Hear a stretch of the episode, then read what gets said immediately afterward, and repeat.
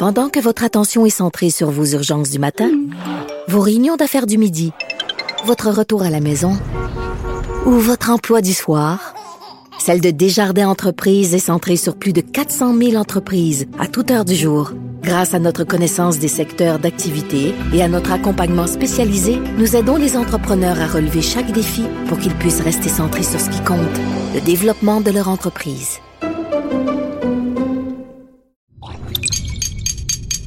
Cube Radio. Sophie Durocher. Sophie Durocher. Sophie Durocher.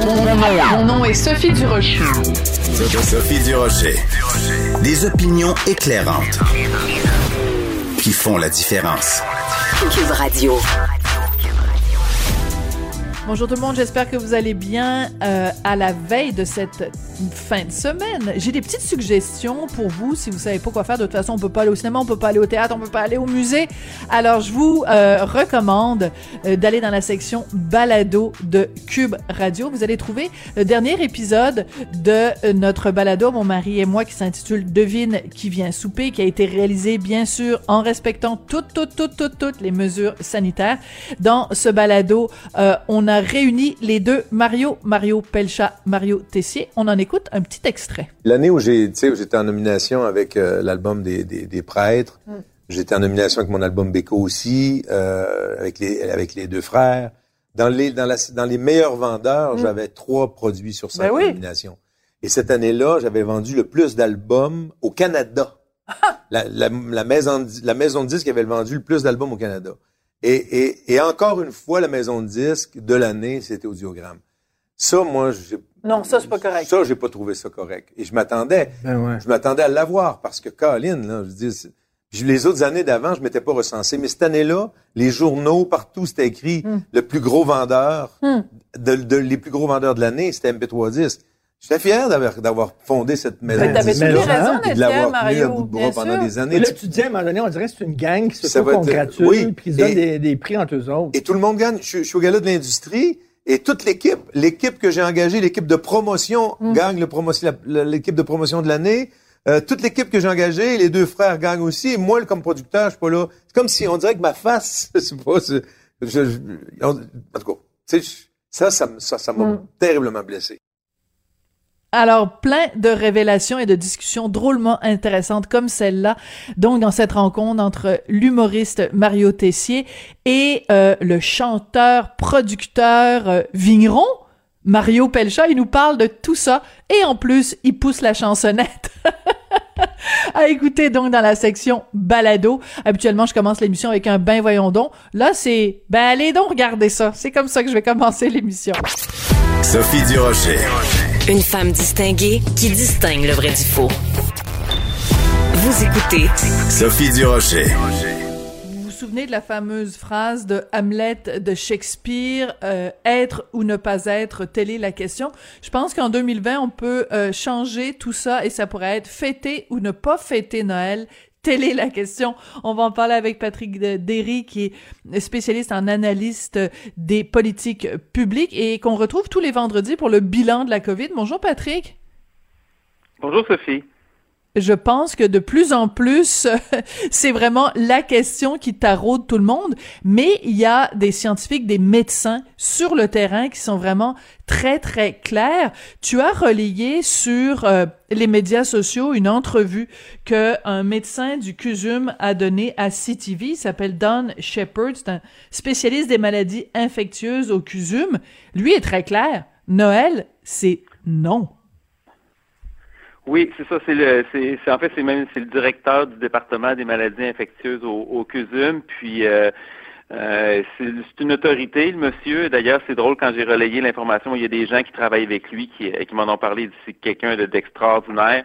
Euh, c'est un leader.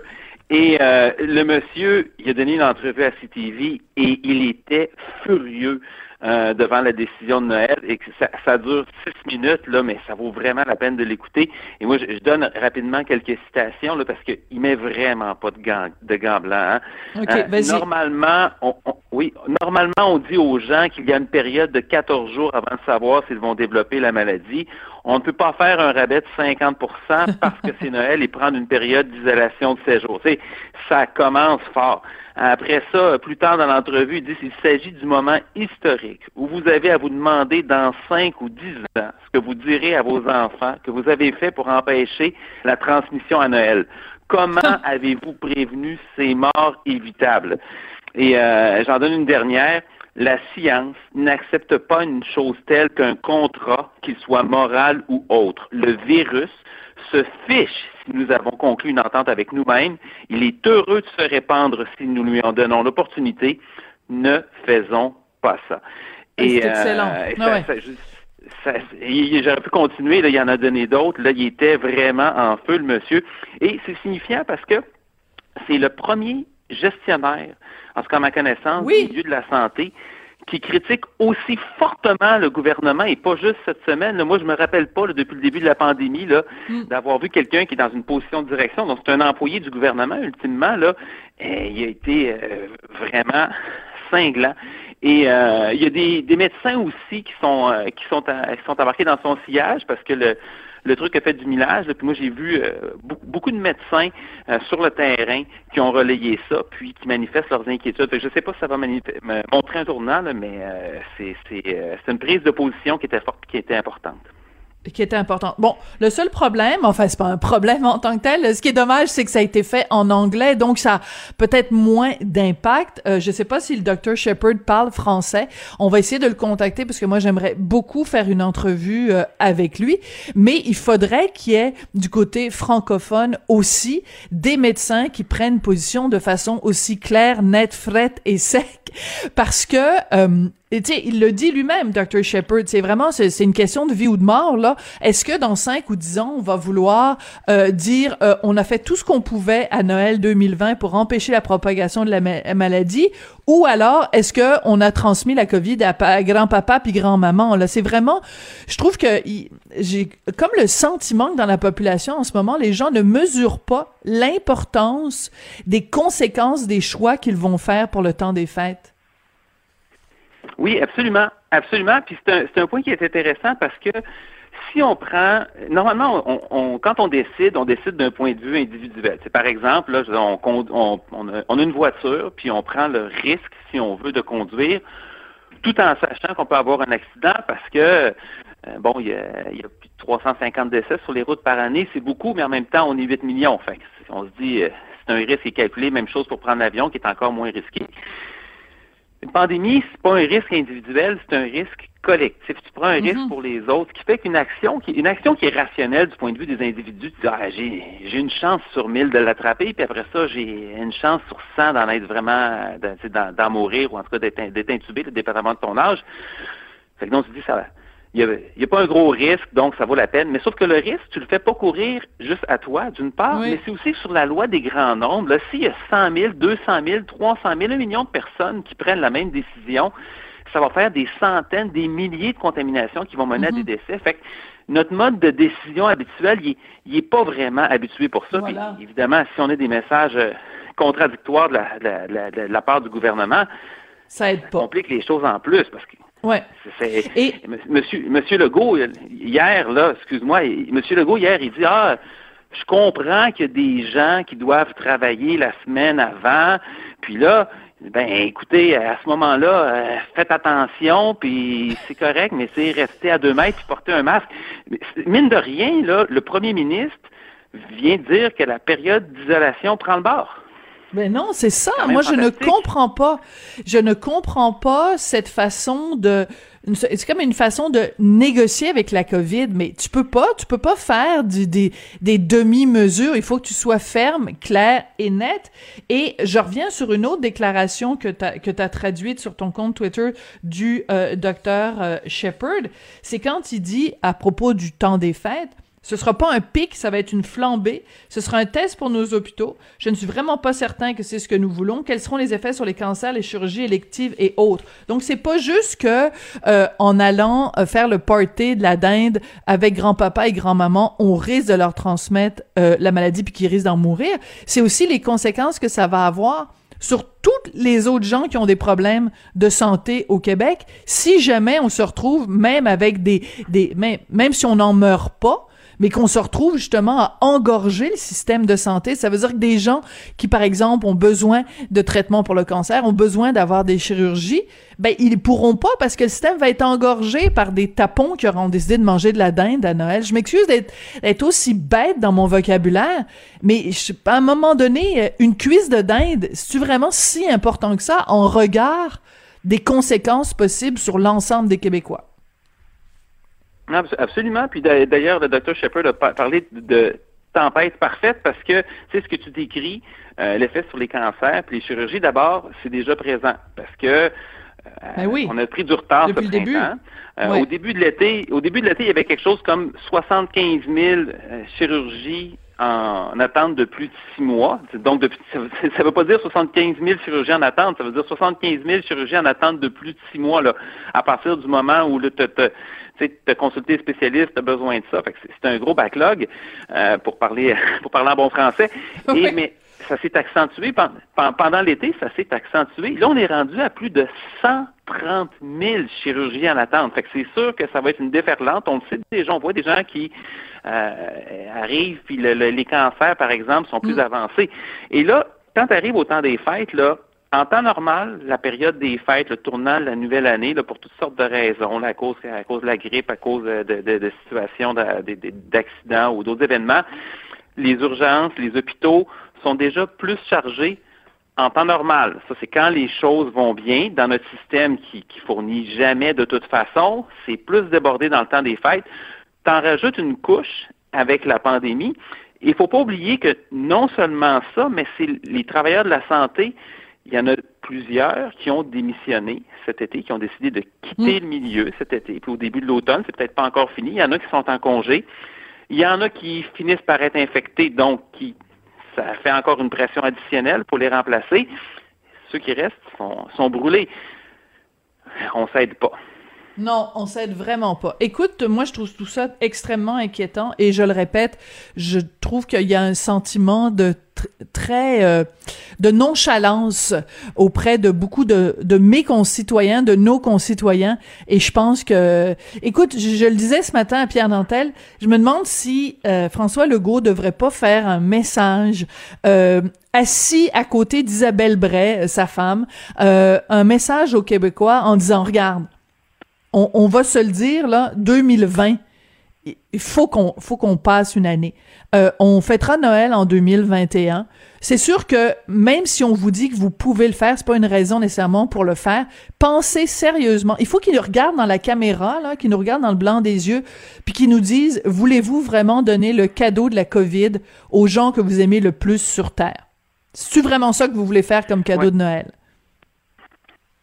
Oui, oui, puis tu sais, faut, faut dédramatiser aussi parce que là, moi, j'ai comme l'impression qu'on est une bande d'enfants attendant un, un anan. Là, la plupart d'entre nous, on est déjà, on est déjà en famille, fait qu'on, tout le monde n'aura pas un gros réveillon là, mais c'est pas une majorité de gens qui vont être seuls à Noël. Fait que maintenant, on regarde du côté de l'Ontario, par exemple. L'Ontario, mais oui, je voulais t'amener là.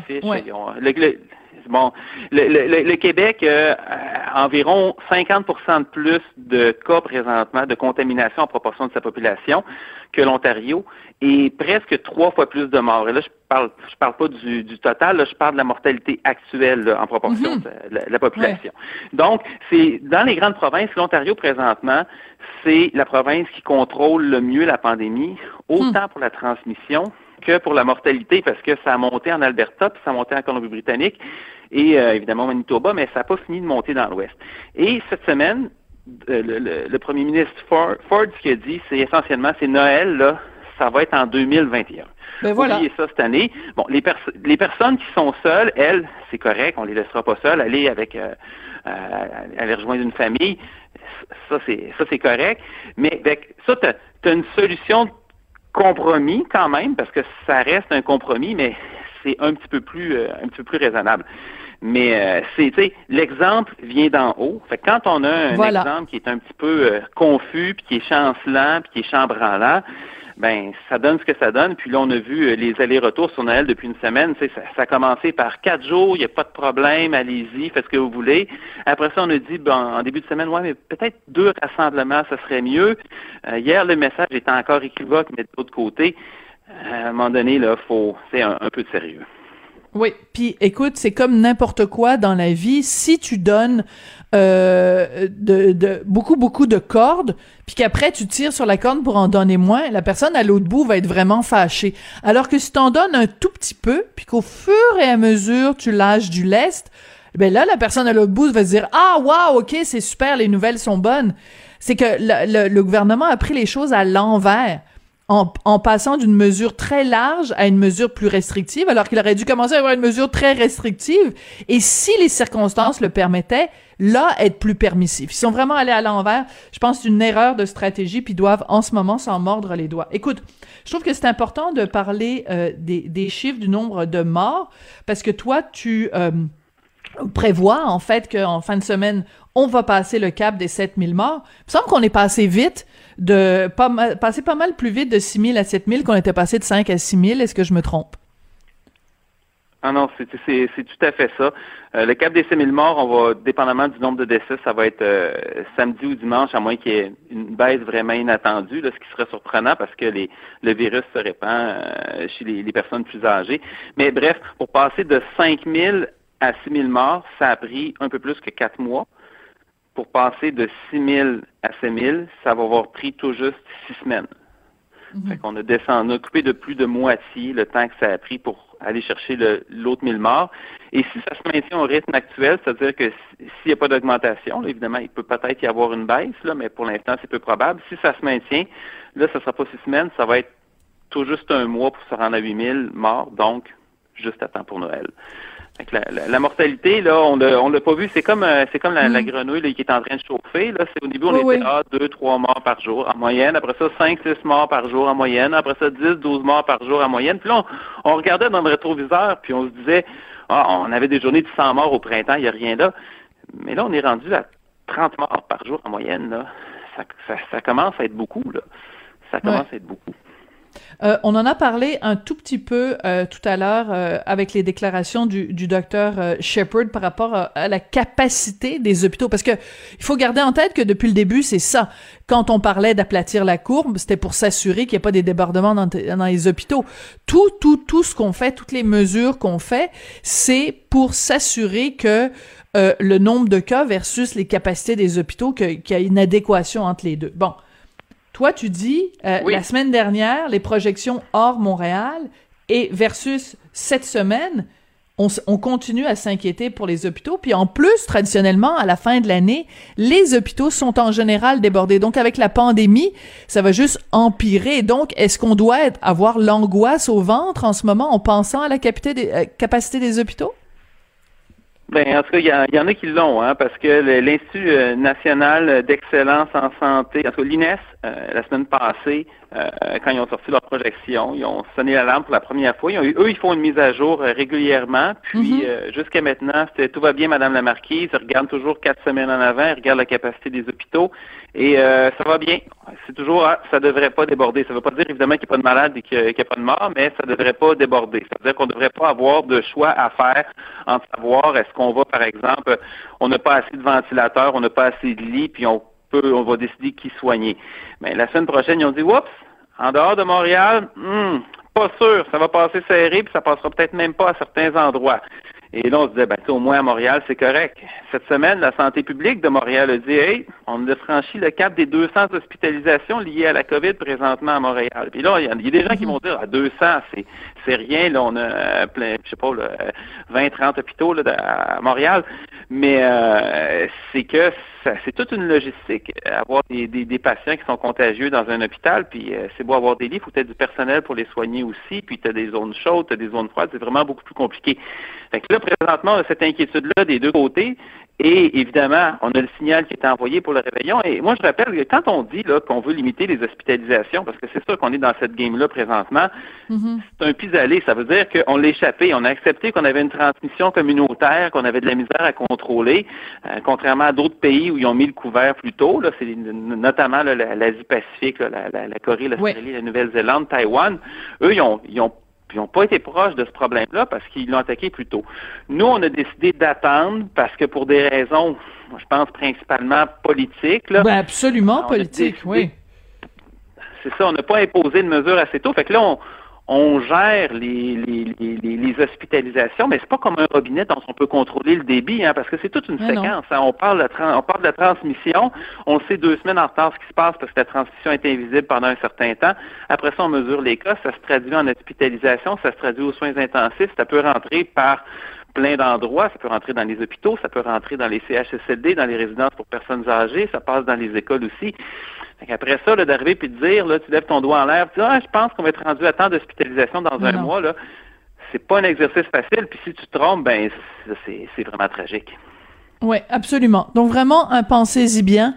Euh, j'ai commencé euh, le, segment avec toi en disant euh, fêter ou ne pas fêter Noël. Dans mon cas, la décision est prise. J'imagine que dans la, dans ton cas aussi. En tout cas, matière à réflexion. Toujours toujours intéressant de réfléchir puis de faire le bilan de la semaine avec toi, Patrick. Merci beaucoup d'avoir été là, Patrick Derry, donc spécialiste en analyste et en analyse pardon des politiques publiques. Il est avec nous tous les vendredis à Cube Radio pour faire euh, un bilan de la COVID-19. Ben, jusqu'à temps que ce soit fini, hein, on imagine qu'au printemps, on va peut-être être rendu ailleurs. On le souhaite. En tout cas, merci Patrice.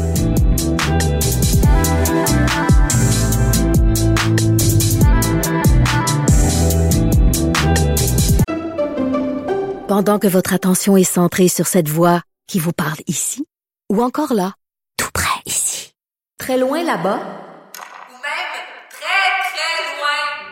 Celle de Desjardins Entreprises est centrée sur plus de 400 000 entreprises partout autour de vous. Depuis plus de 120 ans, nos équipes dédiées accompagnent les entrepreneurs d'ici à chaque étape pour qu'ils puissent rester centrés sur ce qui compte, la croissance de leur entreprise.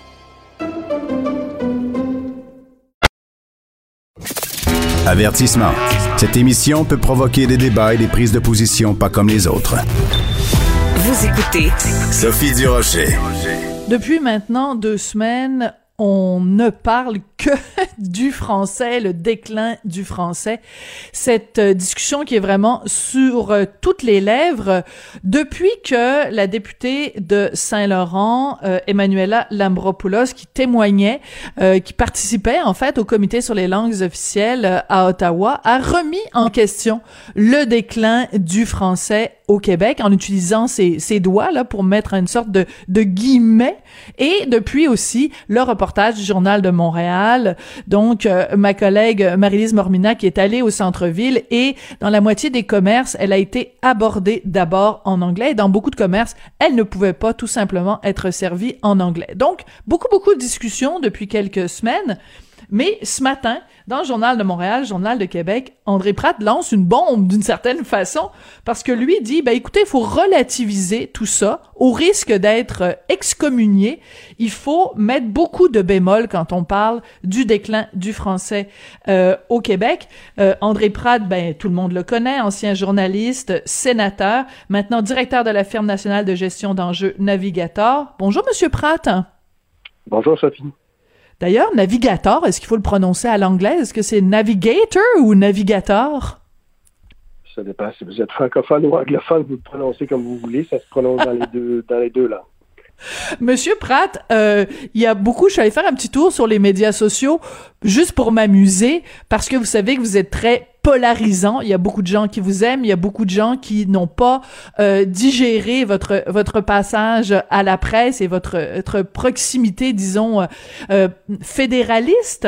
Euh, et il y a beaucoup de gens qui sont très fâchés que vous ayez écrit cette lettre dans le journal de Montréal. Est-ce que ça vous fait un pli sur la bedaine ou vous vous en foutez complètement? Non, je me fous pas du tout des réactions des gens. au contraire, je, je, lis ce que les gens disent et je sais qu'il y a des gens qui n'aiment pas du tout ce que j'écris, mais maintenant, il faut, faut bien comprendre ce que j'écris exactement dans le cas dont on parle. Euh, je dis très clairement, parce que j'en suis convaincu, que la langue française est fragile au Québec et qu'il va falloir toujours être vigilant puis prendre des mesures pour s'assurer que le français soit ait la place qui est la sienne comme euh, langue officielle et, et langue majoritaire au Québec. Maintenant, entre dire ça et dire qu'il y a un déclin généralisé du français au Québec, ce que je dis dans mon texte ce matin, c'est quand on regarde les rapports de l'Office québécois de la langue française, qui mène régulièrement des enquêtes très rigoureuses, on voit que dans plusieurs domaines, il y a stabilité ou progrès. Par exemple, on parle beaucoup des cégeps ces temps-ci, on remarque qu'au cours des 30 dernières années, la proportion d'allophones qui décident de faire leur collégial en français a augmenté de façon considérable. Alors, c'est un, c'est un gain, c'est un positif pour la langue française. Par contre, les mêmes études montrent que pour la langue d'accueil, qui a été l'objet de l'enquête récente du mhm. Journal de Montréal, effectivement, il y a une baisse. Et euh, l'accueil se fait, en fait, la, baisse se fait surtout au profit du fameux bonjour hi, c'est-à-dire de l'accueil bilingue. Alors, ça veut dire que, dans mon esprit, ce que ça veut dire, c'est qu'il faut prendre des mesures pour faire en sorte que l'accueil se fasse davantage en français. Est-ce que ça prend une politique, une nouvelle loi 101, une politique générale extrêmement ambitieuse pour contrer ce qu'on appelle le déclin du français? Là, je suis moins certain. C'est tout ce que je dis. Mais, mais en même temps, ce qu'on sent dans votre, dans votre texte, c'est une, une peut-être une, une, une, volonté de, de, de, minimiser les choses, parce que vous venez, venez de nous le dire, il y a certains aspects pour lesquels il y a du progrès, mais il y a aussi certains aspects pour lesquels ça empire. Juste attirer votre attention, vous connaissez bien sûr le démographe Marc Termotte, parce qu'il avait, en 2011, réalisé justement une très longue étude, 200 pages, là, à la demande de l'OQLF, et il faisait des prévisions quant à l'évolution de la situation linguistique euh, à Montréal et dans le reste de la province, ben, il a donné une entrevue il y a quelques jours en disant, écoutez, j'étais trop optimiste dans mes prévisions.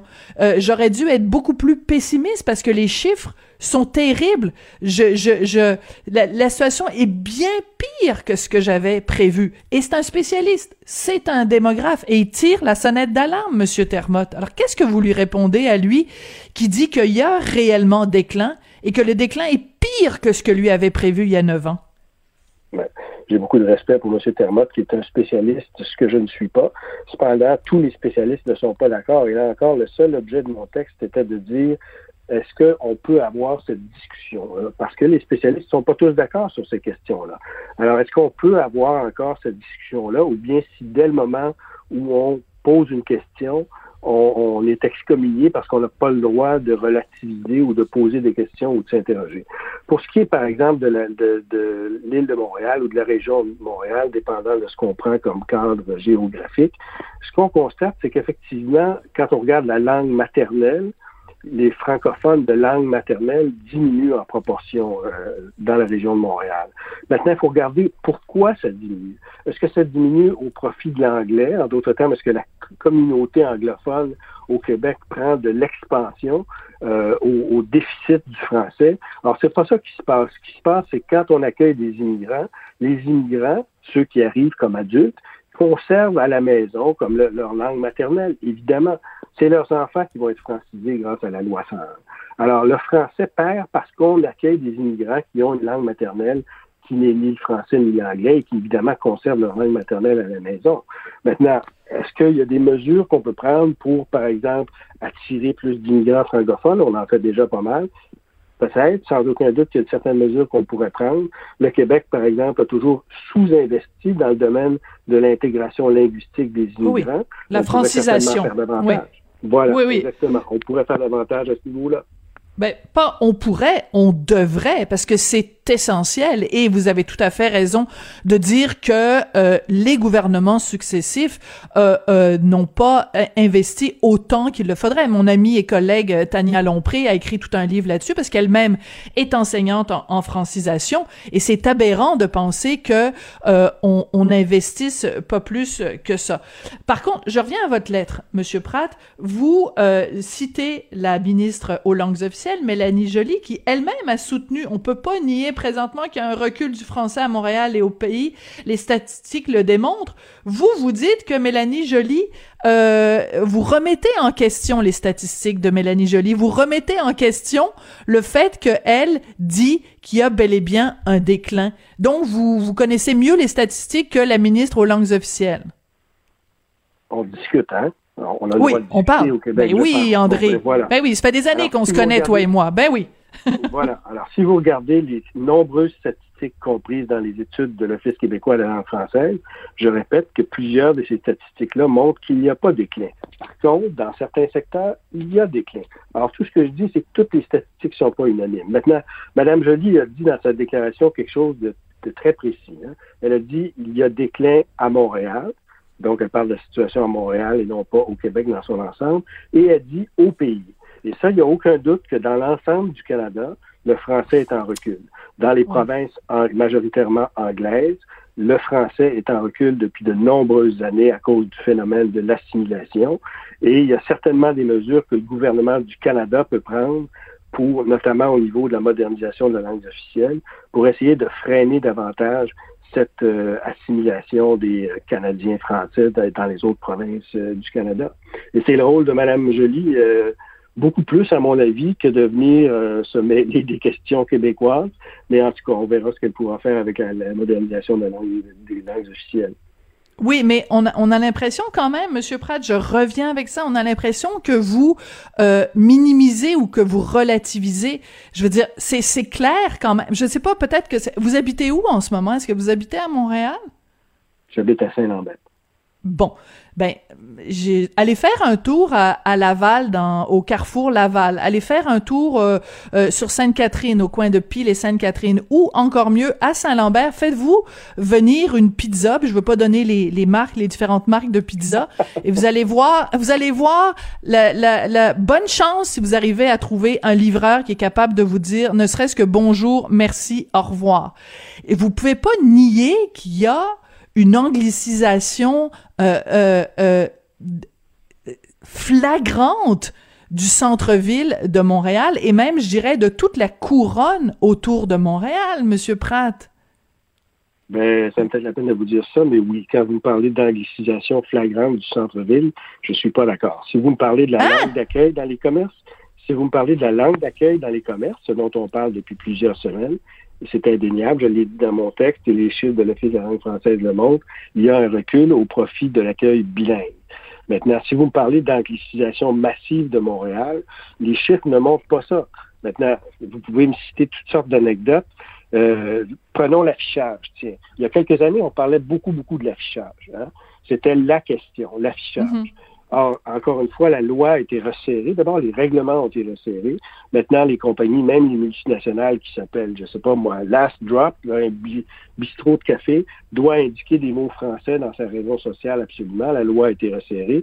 Et les données de l'Office de la langue française montrent que euh, la loi est très généralement respectée. Alors, Maintenant, on parle plus d'affichage, on parle de l'accueil. Très bien. Alors, soyons plus, vigilants au niveau de l'accueil. Maintenant, si vous dites qu'il y a une accréditation généralisée, je suis pas d'accord, puis les chiffres d'office de la langue française ne montrent pas ça.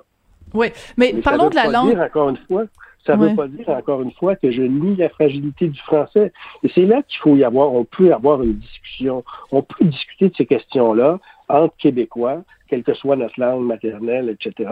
Discuter de cette question-là sans tout de suite qu'on nous dise ah ben vous n'êtes pas vraiment québécois ou vous niez la réalité ou tout ça.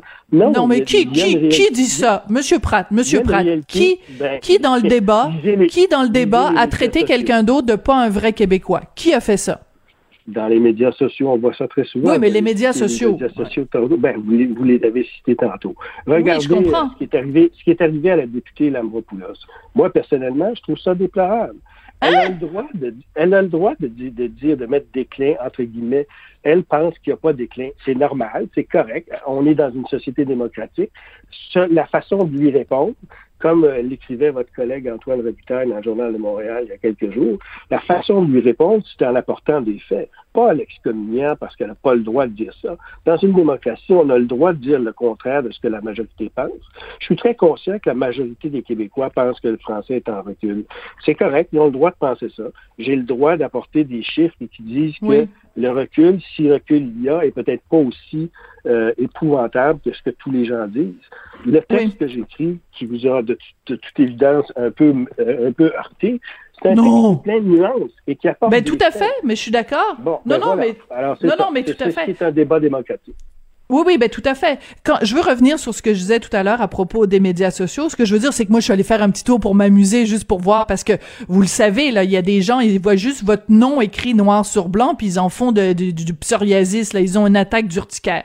C'est juste pour ça, je voulais vous taquiner là-dessus, André. Mais, ce que je veux dire, cette façon-là de voir les choses, n'est, à mon avis, avec tout respect pour les gens qui pensent ça, n'est pas correct. Prenez par exemple ce dont on parlait tantôt sur les investissements pour la francisation des immigrants. Quand j'étais à la presse, j'ai écrit plusieurs textes là-dessus, très documentés, pour montrer que le Québec, quel que soit le gouvernement, libéraux, péquistes et maintenant caquistes, dans le domaine de l'accueil des immigrants. On accueille plus d'immigrants et on investit, on investit à peine plus dans la francisation des immigrants. Ils ont, ils ont, il y a des attentes incroyables pour les immigrants qui veulent prendre des cours de français. Je trouve que pour une société francophone minoritaire, c'est inadmissible. J'ai écrit ça mhm. plusieurs fois dans la presse. Oui, mais les gens oublient ça. Mhm. Ben, les gens oublient les nuances, etc. Puis ils disent, bon, ben, Pratt, c'est un fédéraliste, et puis on sait bien ce qu'il pense, puis il tient pas aux Français. Mais non, mais c'est pour ça que je voulais vous parler aujourd'hui, André, justement, pour que vous ayez... et je trouve ça... Je oui, et c'est pour ça que je trouve très intéressant que justement votre texte ait été publié non pas dans la presse qui aurait été facile, évident et attendu, mais qu'il soit publié dans le journal de Montréal justement qui est peut-être pas votre votre votre public habituel, mais que justement les gens aient l'occasion dans les pages du journal d'entendre des opinions euh, dissidentes, des opinions différentes. Mais vous avez tout à fait raison aussi de souligner mon collègue Antoine Robitaille qui a écrit un texte où il disait ben euh, euh, madame Lambropoulos, on a le droit de se poser des questions. On a le droit de se, de discuter là-dessus. Moi, ce qui m'intéresserait, c'est de savoir ce que vous pensez de Chelsea Craig, qui est donc la directrice pour le Parti libéral du Canada au Québec, qui a, et qui a écrit plusieurs tweets où elle disait que la loi 101 était une loi oppressive. C'est moi qui ai sorti cette histoire-là la semaine dernière sur les ondes de Cube. Donc, vous vous portez à la défense de Madame Lambropoulos. Iriez-vous jusqu'à vous porter à la défense de Madame Craig? Qu'est-ce que vous appelez porter à la défense? Ben, est-ce que vous trouvez qu'elle a raison, qu'elle a le droit de... qu'elle Non. Elle a le droit de le dire, mais je suis pas d'accord avec elle. Mais je pense que dans une société démocratique, il y a plein de choses qu'on a le droit de dire. Mais, ça ne veut pas dire qu'on est d'accord. Alors, elle a le droit de le dire. Et puis, euh, je veux dire, si c'est sa position, c'est sa position. Il s'agit de répondre à sa position, non pas en disant qu'elle n'a pas le droit ou de, lui dire qu'elle ne devrait plus être à occuper le poste qu'elle occupe, mais simplement de dire qu'elle a tort. Euh, moi, je pense pas que la loi 101 est une loi oppressive. Une mais loi en même temps, certains mhm. droits, oui, mais c'est justifié compte tenu de la situation du français au Québec. Mais en même temps, je pense que personne réclame que euh, Madame Craig perde son, son emploi, mais il reste qu'elle est représentante d'un parti où Justin Trudeau, dans son discours du trône, a dit l'importance de protéger le français qui est en effet fragile au Québec, et euh, elle est en porte-à-faux en fait avec même Mélanie Joly, qui euh, elle dit justement à quel point il faut euh, protéger le français au Québec parce qu'il est plus que fragilisé, il est, il est menacé. Donc, c'est pas juste quelqu'un, un individu lambda sur sa page Twitter qui écrit que la loi 101 est oppressive. C'est quelqu'un qui est, en fait, qui dévie complètement de la ligne de parti, si on veut voir ça comme ça. Ben, écoutez, si, vous voulez, on peut se parler 30 secondes du Parti libéral du Canada. Moi, personnellement, je trouve qu'il joue un jeu très dangereux. Allez-y. Pour eux. Pour eux. Parce que euh, si tu veux faire de la surenchère sur la question linguistique au Québec, mais que tu es un parti fédéral, qui a des, membres donc de partout au pays, tu risques de te retrouver dans une situation difficile à un moment donné où tu vas être pris de, tu vas être piégé par une certaine incohérence. Et c'est ce qui est en train de se passer. On sait pertinemment bien qu'il y a bon nombre de membres du Parti libéral du Canada, comme du Parti conservateur d'ailleurs, euh, notamment au Canada anglais, qui pensent que la loi 101 est oppressive. Je veux dire, mm. alors la position que défend Mélanie Joly aujourd'hui, euh, bravo, je veux dire, je, reconnais que c'est bien que, comme la Cour suprême l'a fait il y a plusieurs années, le parti qui, qui, qui gouverne le Canada reconnaît la vulnérabilité particulière de la langue française au Québec. Maintenant, qu'est-ce qu'ils peuvent faire? Par exemple, est-ce qu'ils devraient soumettre les, les entreprises sous juridiction fédérale à la mm-hmm. loi 101? bon, ben, on n'a pas beaucoup de temps pour en parler, mais moi, je pense que ce serait une erreur. Je sais que tous les partis fédéraux proposent ça. Le Parti libéral, lui, ne l'a pas encore proposé, mais on sent que ça me tente beaucoup. Moi, je pense que ce serait une erreur. Parce que certaines de ces entreprises-là sont actuellement sous le chapeau de la loi sur les langues officielles du Canada. Et si on leur impose la loi 101, le risque est grand que d'autres provinces disent, bon, ben, OK, d'abord, nous autres, ces entreprises-là, on va les soumettre à la loi de l'anglais seulement. Et ça va être la fin de la loi des langues officielles. Alors, je pense qu'il faut faire attention à ce qu'on souhaite. Il faut, la loi 101 a une utilité très grande. Elle joue un rôle très important.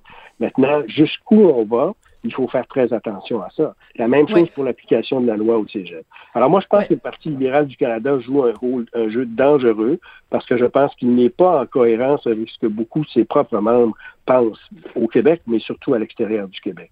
oui, ça me paraît une évidence. On va se quitter là-dessus, André. Je suis désolée. Je suis désolée de vous interrompre, mais on, on écoutez, on, on, reprendra cette discussion-là, André, parce que je pense que ça, ça intéresse tout le monde. Euh, et euh, ben, écoutez, euh, entre personnes polarisantes, je pense qu'on peut bien s'entendre. Entre personnes qui provoquent des, des, crises urticaires sur les réseaux sociaux, on peut on peut bien s'entendre. André, merci beaucoup, puis j'encourage tout le monde à aller lire votre lettre, donc qui est publiée dans la section Faites la différence euh, au Journal de Montréal, Journal de Québec. Ça s'intitule Le déclin du français au Québec. Déclin, évidemment, entre guillemets. Merci beaucoup, André. Merci, Sophie. Bonjour.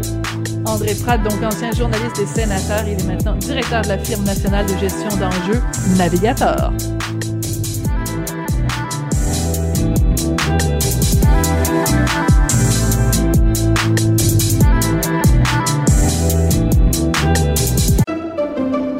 Pendant que votre attention est centrée sur cette voix qui vous parle ici, ou encore là, tout près ici, très loin là-bas, ou même très, très loin, Celle de Desjardins Entreprises est centrée sur plus de 400 000 entreprises partout autour de vous. Depuis plus de 120 ans, nos équipes dédiées accompagnent les entrepreneurs d'ici à chaque étape pour qu'ils puissent rester centrés sur ce qui compte, la croissance de leur entreprise.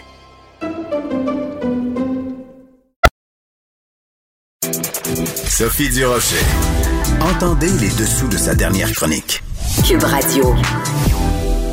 Vous avez sûrement vu passer cette vidéo crève-cœur. C'est la maman des petites euh, fillettes Carpentier qui brise le silence et qui parle de ce drame épouvantable euh, qui s'est déroulé cet été euh, en juillet.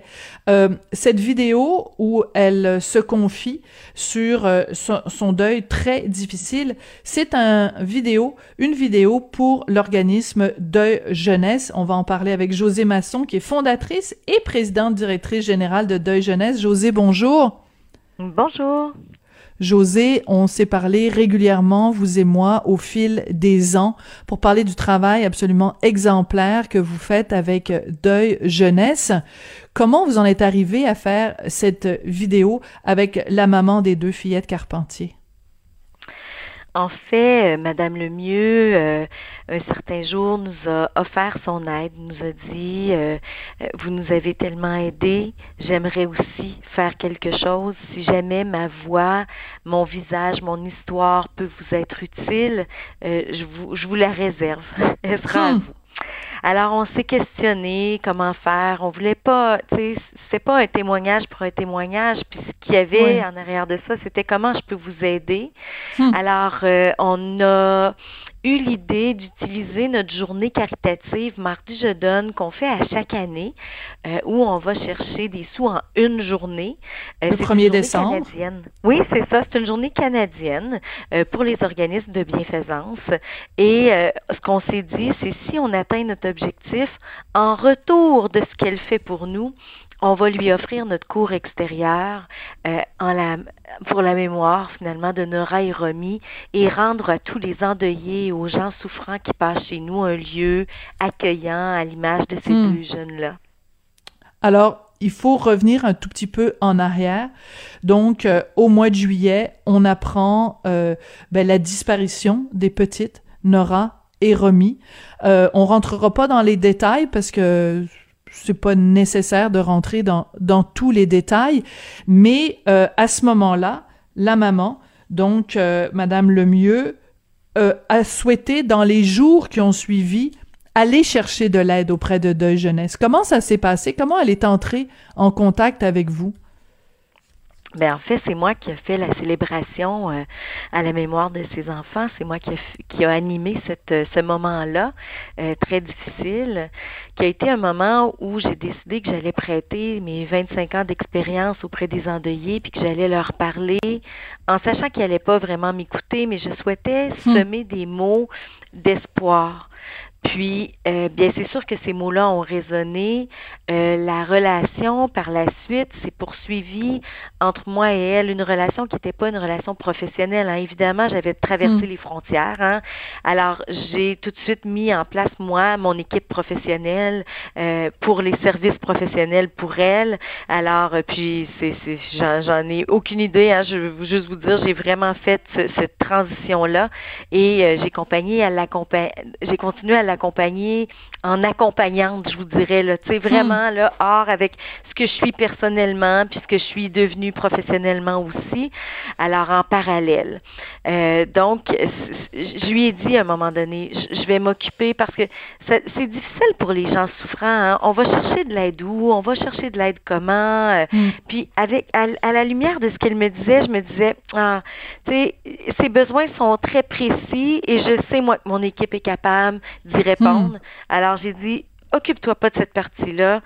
On va, on va prendre en charge, mais si ça plaît pas, si ça va pas selon tes désirs, par contre, t'hésites jamais, hein, parce que, hmm. puis ça, c'est important que les gens qui écoutent sachent que la relation d'aide, hein, quand on a besoin d'aide, si ça va pas avec la personne qui est devant nous, si la philosophie de l'endroit où on est, ça ne hmm. cadre pas avec nous, ça nous aidera pas. Hein? Alors on a le droit d'aller ailleurs puis de dire non, ça me convient pas. Alors ça s'est toujours fait en douceur, en respect, et c'est là que ça nous amène où on en est aujourd'hui.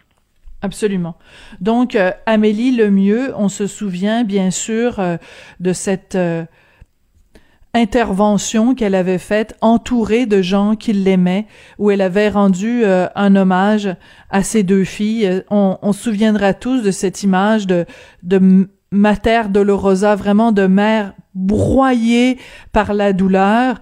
Et euh, donc c'est elle, Amélie Lemieux, qui témoigne dans, dans votre vidéo. On va écouter euh, un petit extrait qui est au tout début de la vidéo en question que vous avez mise en ligne. Sur le dos d'un papillon, vole, vole, vole, un baiser sur une joue dans un cou. Où va-t-il se poser? J'ai endormi mes filles pour la dernière fois. J'ai touché les mains, les pieds, mais j'ai pas eu accès à la tête. C'est difficile. Euh c'est difficile, José, d'écouter euh, la vidéo complète de 14 minutes. Je pense qu'il faut avoir un cœur de pierre pour pas euh,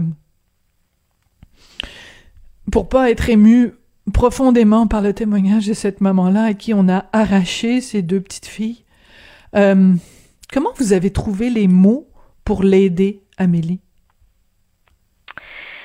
Vous savez, c'est pas nécessairement toujours dans les mots, hein, c'est dans l'acceptation de la souffrance. Puis je crois qu'au Québec, on a peut-être un petit peu de difficulté à accepter la souffrance. Ah on veut tout de suite mettre un, pansement. Tu sais, on veut tout de hmm. suite là, euh, change-toi les idées, tu vas voir ça Le mieux. Hein? oui, c'est ça.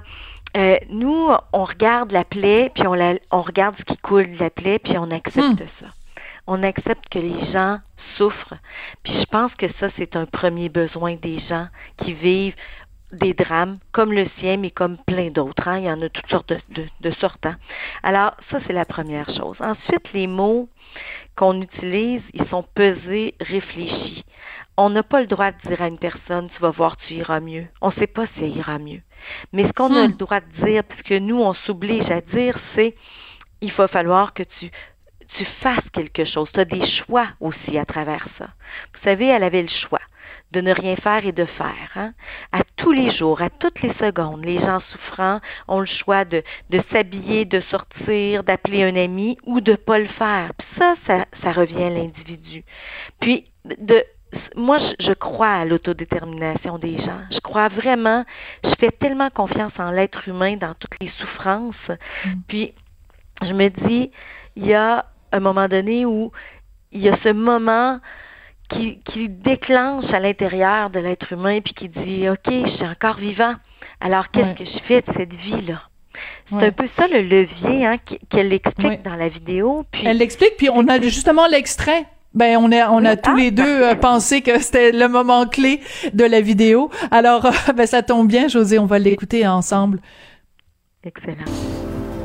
Puis elle me dit une phrase que au début je la croyais pas, puis j'étais limite fâchée après elle quand elle me dit un jour tu vas avoir un instant de bonheur, ça va faire une pause dans ta souffrance, puis tu vas comprendre que tu vas pouvoir continuer puis que tu peux avancer. Puis moi, je le voyais pas, ça. Quand on est à deux pieds dans le... Elle le voyait pas. Donc, sa, sa, douleur et sa souffrance étaient tellement immenses, et on la comprend tout à fait, que même quand vous lui disiez, tu verras, Amélie, à un moment donné, tu vas ressentir du bonheur, cette perspective de bonheur, même, elle n'y croyait pas. Non, puis Sophie, je vais vous dire, quand j'ai commencé la cérémonie, j'ai dit à ceux qui étaient devant moi en souffrance, vous n'avez pas le goût de m'écouter, je le sais. Vous n'avez pas le goût d'être là, je le sais. Puis probablement que tout ce que je vous dis aujourd'hui, vous ne le croyez pas. Ça, mm. c'est sûr. J'en étais consciente. Hein? Qu'est-ce qui peut apaiser ça? Je savais que c'était pas nécessairement. Alors, je suis allée par petites phrases, par petits mots je me suis dit, je sème, je ne sais pas ce que ça va donner, mais ma mm. seule responsabilité, c'est de donner cet espoir-là parce que moi, depuis 25 ans, je vois des gens dans des drames épouvantables, les drames médiatisés comme pas médiatisés. Mm-hmm. Euh, et moi, ces gens-là, je les revois pas après euh, à leur rite funéraire, je les vois dans la vie. Ça veut dire qu'il y a quelque chose qui fait qu'on mm. peut continuer. Il y a quelque chose à quelque part qui est encore là. Fait que ça, j'y crois. Fait que oui, c'est ce que je lui disais en sachant qu'elle me croyait pas. Je savais pas qu'elle pouvait être limite en colère contre moi, mais ça, ça va. Hein, c'est bien, c'est bien correct là. Mais ce que je savais par contre, c'est qu'il allait avoir ce moment-là. Ça, j'en étais hmm. persuadée. Puis je suis contente qu'elle l'ait reconnu. Oui, parce que plus tard dans la vidéo, elle nous le raconte euh, ce, moment-là. Euh, il y a un, point qui est très important qu'Amélie Lemieux discute dans, cette vidéo, que j'encourage vraiment tout le monde euh, à aller voir et j'encourage évidemment tout le monde à donner des sous pour euh, Deuil Jeunesse le 1er décembre. C'est quand elle dit, bon, je suis pas la première à qui ça arrive de vivre un drame comme celui-là, mais moi je l'ai vécu devant les caméras, ça a été très médiatisé. Et aussi, ce qu'elle reproche, c'est que euh, beaucoup sont allés fouiller dans sa vie personnelle, allés fouiller dans son dossier médical. Euh, et, ça, c'est comme une douleur supplémentaire pour Amélie Lemieux. Ça, c'est c'est pas chouette, ça. Non, lorsque le drame est médiatisé, euh, les souffrants hein, vivent une répercussion qui peut être à la fois positive et négative.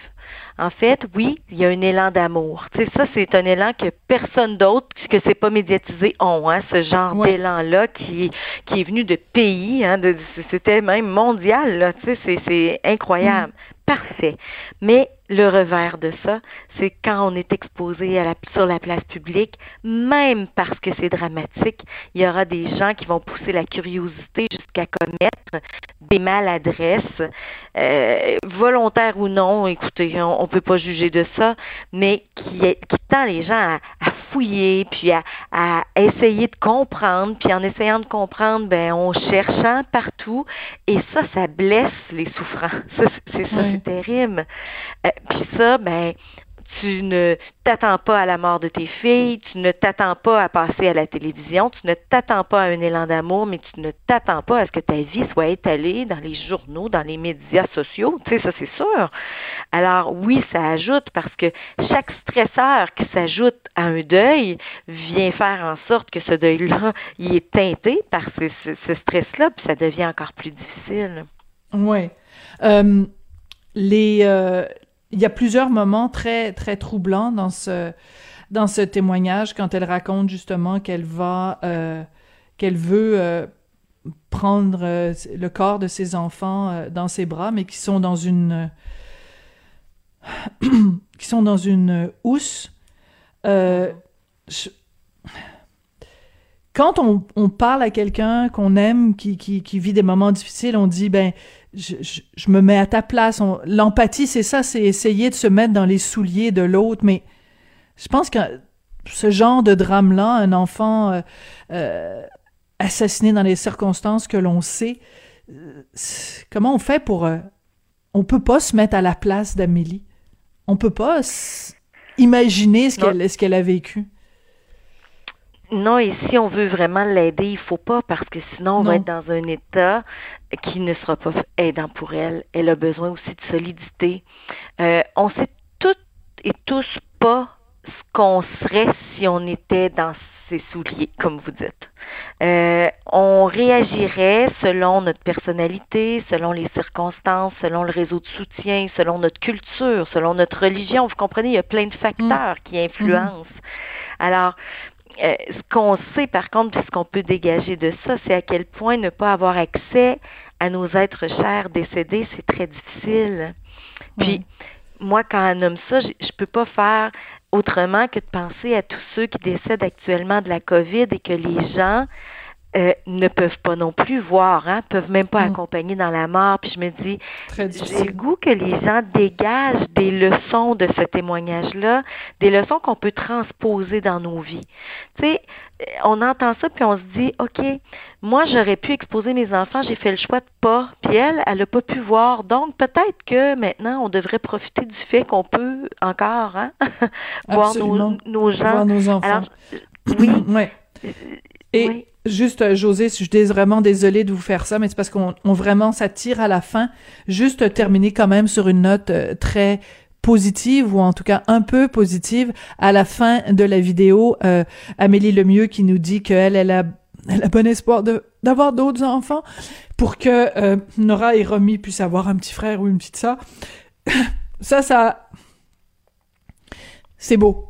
C'est un beau témoignage. Merci beaucoup, José, pour tout euh, l'accompagnement Hein? Tout l'accompagnement que vous avez offert à Amélie Lemieux, en fait, vous avez été la, couverture de, de, chaleur humaine qu'on aurait tous souhaité pouvoir mettre euh, sur les épaules de cette maman endeuillée. Vous, vous l'avez fait. Merci beaucoup pour tout ce que vous avez fait pour elle. Et écoutez, la prochaine fois que vous allez lui parler, euh, dites-lui à quel point tout le Québec euh, est derrière elle et à quel point on a été bouleversé par ce qui lui est arrivé cet été et qu'on lui souhaite que le meilleur pour la suite des choses. Et j'encourage tout le monde à aller voir cette vidéo, euh, ce témoignage et aussi à donner des sous pour un organisme aussi important que Deuil Jeunesse. Merci beaucoup, José Masson.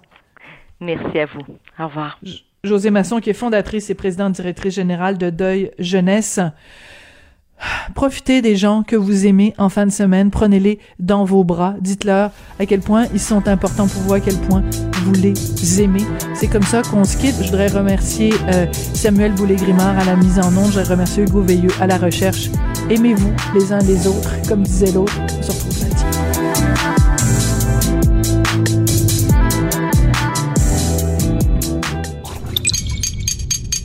Cube Radio.